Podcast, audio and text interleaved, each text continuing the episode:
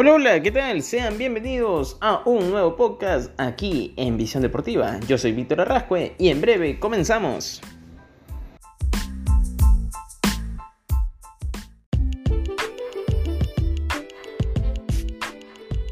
Y bueno, queridos amigos, antes de comenzar con este primer bloque, recuerda que somos Visión Deportiva y puedes compartir este podcast en la modalidad de Anchor por todas tus plataformas en las que nosotros lo manejamos, como ya sea en Facebook, YouTube e Instagram. Y también puedes ubicarnos como visiondeportiva.pe.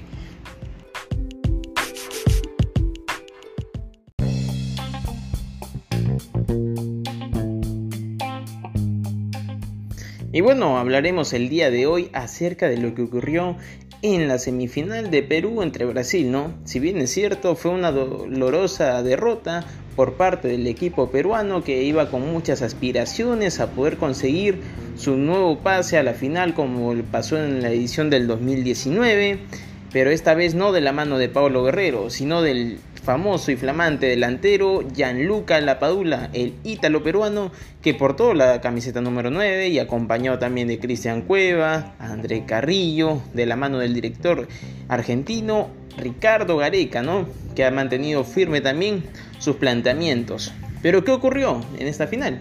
Si bien es cierto, fue una derrota con un solo gol de 1 a 0, ¿no?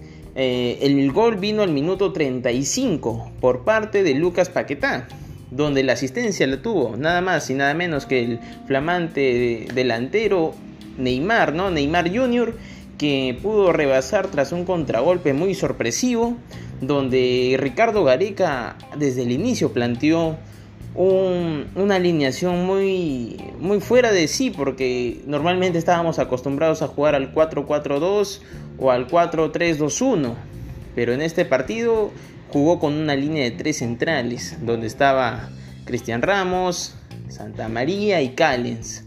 ¿No? Pero lamentablemente no hubo una buena coordinación, ¿no? Ya que se podía mostrar dentro del partido que no había un buen planteamiento por parte de esos centrales, ya que uno se sentía incómodo, uno que tenía que jugar obligadamente un poco más retrasado para que esos dos centrales eh, de manera lateral, ya sea de derecha e izquierda, puedan salir un poquito más y uno tenía que quedar al centro para poder mantener el orden, ya que iba a jugar con los laterales un poquito más acompañando a la volante, porque se suponía que la línea de tres centrales iba a brindar mayor seguridad.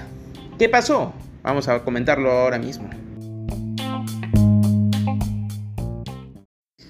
Bueno, volviendo al tema de la línea de tres centrales, obligaba a que Perú juegue un poquito más retrasado en el primer tiempo, ya que había un poco más de retraso por parte de la línea de tres centrales y obligaba a que Brasil nos pueda jugar al contraataque, ya que ya que en algunos minutos Perú mantenía la posesión pero no buscaba el espacio para poder generar acciones de gol, ya que el gol de Brasil fue muy tempranero eh, faltando 15 a 20 minutos para que acabe el primer tiempo y ellos pudieron marcar tras una gran jugada majestuosa de Neymar donde pudo salir de tres defensas con una genialidad entre generando también una guacha dentro del área donde no puedes tocar posiblemente a un jugador que te exagera mucho al menos en tema de las faltas y además el árbitro compraba todo a favor de ellos.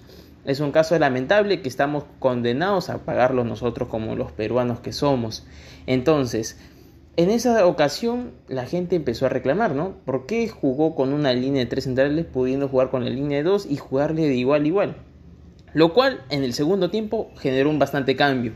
Perú pudo mantener la posesión y generar más acciones. Se vio más fluidez en tema de la línea de defensa y la volante y además de brindarle más un poquito más de espacios a los delanteros para que ellos puedan generar sus ocasiones y poder llegar a largo y al menos culminar la jugada. Pero esto es una gran desazón que nos ha dejado, pero podemos entender que se ha ido adaptando de la mejor manera. Podemos entender de que Perú tiene recambios para jugar, si bien es cierto, la prioridad de este momento, como el mismo director técnico Ricardo Gareca ha dicho, que no es prioridad de momento la Copa América. Lo primordial es poder jugar las eliminatorias y poder llegar al Mundial en la próxima edición y también que vamos a volver a jugar con, con Brasil en el mes de septiembre. Entonces, Con este resultado, Perú se fue eliminado de la Copa América, y, pero después jugó el tercer puesto, ¿no? Que lo más adelante en el otro podcast vamos a comentarlo también. Y bueno, con esto así el informe de nosotros. Eh, por parte de Visión Deportiva, yo soy Víctor Arrascue y recuerda que puedes compartir este podcast en la modalidad de Anchor en todas nuestras plataformas digitales, como ya sea en YouTube, Facebook e Instagram. Puedes encontrarnos como arroba visiondeportiva.pe. Nos vemos en la próxima edición. Chao, chao.